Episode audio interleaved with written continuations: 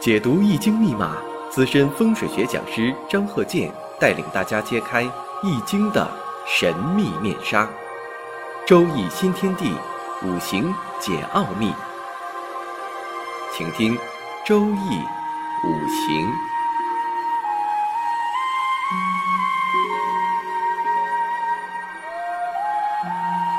上山微电台荣誉出品。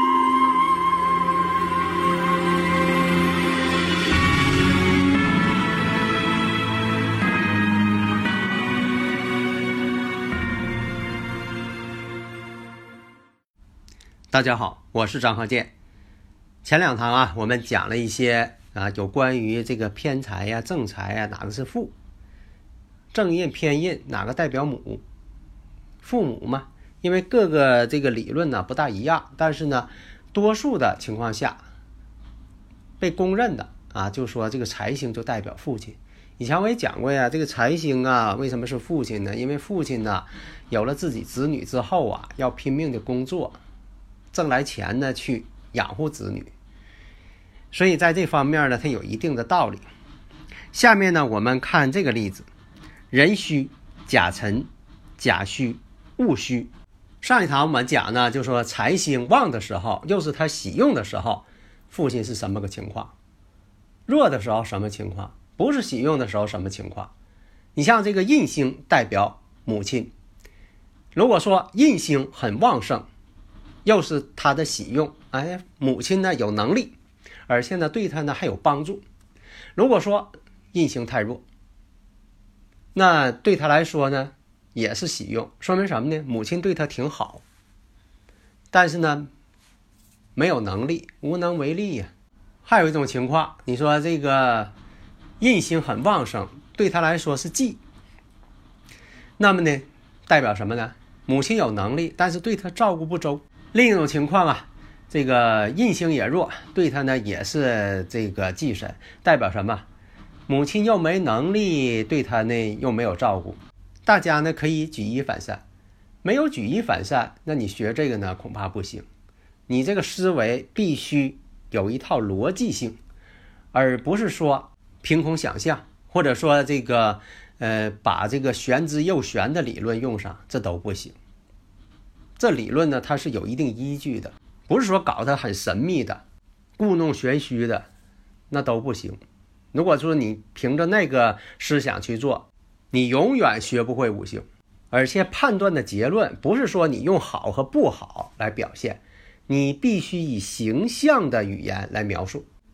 所以大家经常听我课就知道啊，我讲的这个理论，张鹤健教授全凭看圈的理论。生克自化，行冲合害。那么呢，像喜用为参照，重五行，轻神煞，重五行轻格局，不要老围绕着格局去分析。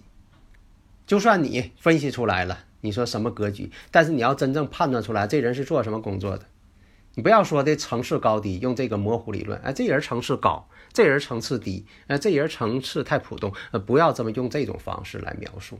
你必须实实在在的，这人到底做什么的？财运情况怎么样？情感家庭怎么样？那这个必须实实在在的。那我们就看一下呢，这个五行：壬戌、甲辰、甲戌、戊辰。如果是位女士，这怎么分析？当然了，你像这个甲辰日、甲戌日，我实践当中也发现呢，这个日子啊，也在这个婚姻感情上啊出问题。况且呢，你像两个辰戌相冲，以前我讲过，辰戌相冲呢是属于凶，人要有这个辰戌相冲啊，恐怕这一生呢坎坷特别多，啊，幸福感特别小。呃，以前呢就说在二十多年以前吧，你看我发现这么一个啊问题，就是说呃辰戌丑未太多的人，你说他出什么问题了？啊，像这个我上回举那例子，说这个煤气中毒了，煤气中毒了，像辰戌丑未，多数呢是有的是这个被罐儿给熏的，或者是这个呃被这个烧煤呀啊给熏着了，也就出现这种情况。那你说有什么科学根据？其实它这里边存在一个微妙的过程，因为在这个天乙贵人当中呢，这个辰戌呢它没有天乙贵人，所以这个辰戌相冲呢。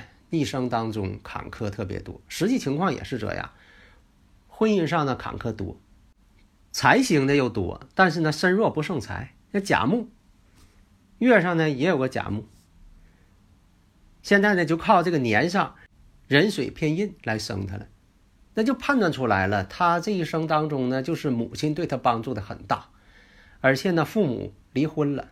早年就离婚了，他小的时候就离婚了。为什么这么判断呢？年月辰戌冲，已经出现辰戌冲了。另一个呢，就说日跟时有辰戌冲，代表他的婚姻也是这样。那么印星呢为喜用，学习呢还是挺用心的，挺用功。一生为事业，为啥说一生为事业？因为他这五行很单一呀，没有什么别的想法了。而且呢，年龄很大了，也没结婚，他也不想结婚了，不想成家。因为什么呢？四柱全阳啊，全阴全阳。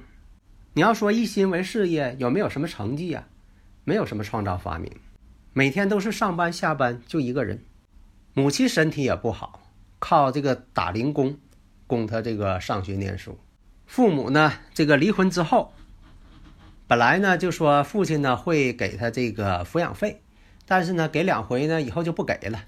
这个父亲呢，没有消息了，人间消失了，找不到了。因为他这个小时候行这个运呢是癸卯运，那癸卯运呢，卯戌相合呀，年上这个卯戌相合了，说明呢他父亲呢又找别人了，跟他母亲离婚了，又去找别人去了。所以判断呢，小时候就是这样了。那刚才又说了，那父亲呢这个。呃，没等他这个长大成人就不给抚养费了，怎么回事的？身弱不胜财嘛，因为他本身这个财星倒是有，身弱不胜财，担不住财，担不住财的结果就是对方呢想给他钱又不给，本来是他的，本来他应该所得的，但对方不给，就会出现这种情况，身弱不胜财。身弱不胜财表现形式有很多呀，你像有的一个呃，不管是。老板也好啊，是包工头啊，或者怎么样啊，也有这种情况。领一帮工人同乡，可是找到一个活了，找这个项目了，结果干完活之后钱没得到，然后他下边的工人还管他要钱，他管谁要钱还要不到。那么呢，这就就符合这个身弱不胜财，他担不住这些钱了，担住也不是他的，他还得给下边工人。所以啊，有的时候啊，这个运势啊，这个。五行学呀，有的时候它不是说讲人间的这个，呃，是人情味儿啊，或者怎么样啊？因为有的时候啊，这个五行啊、运势啊，它不讲道理，它就有这个结论。这就像鲁迅先生这个笔下的祥林嫂似的。你说这祥林嫂惹着谁了？她一个普通妇女，你说她能这个得罪谁？她能惹着谁？但是我们就说用五行，它的意义是什么？意义在于什么呢？了解自己，知道呢。如果说我这条路走不通的话，我换一条路。思维要广泛。如果了解自己了，这五行就像一面镜子一样，了解自己了，就知道怎么做了。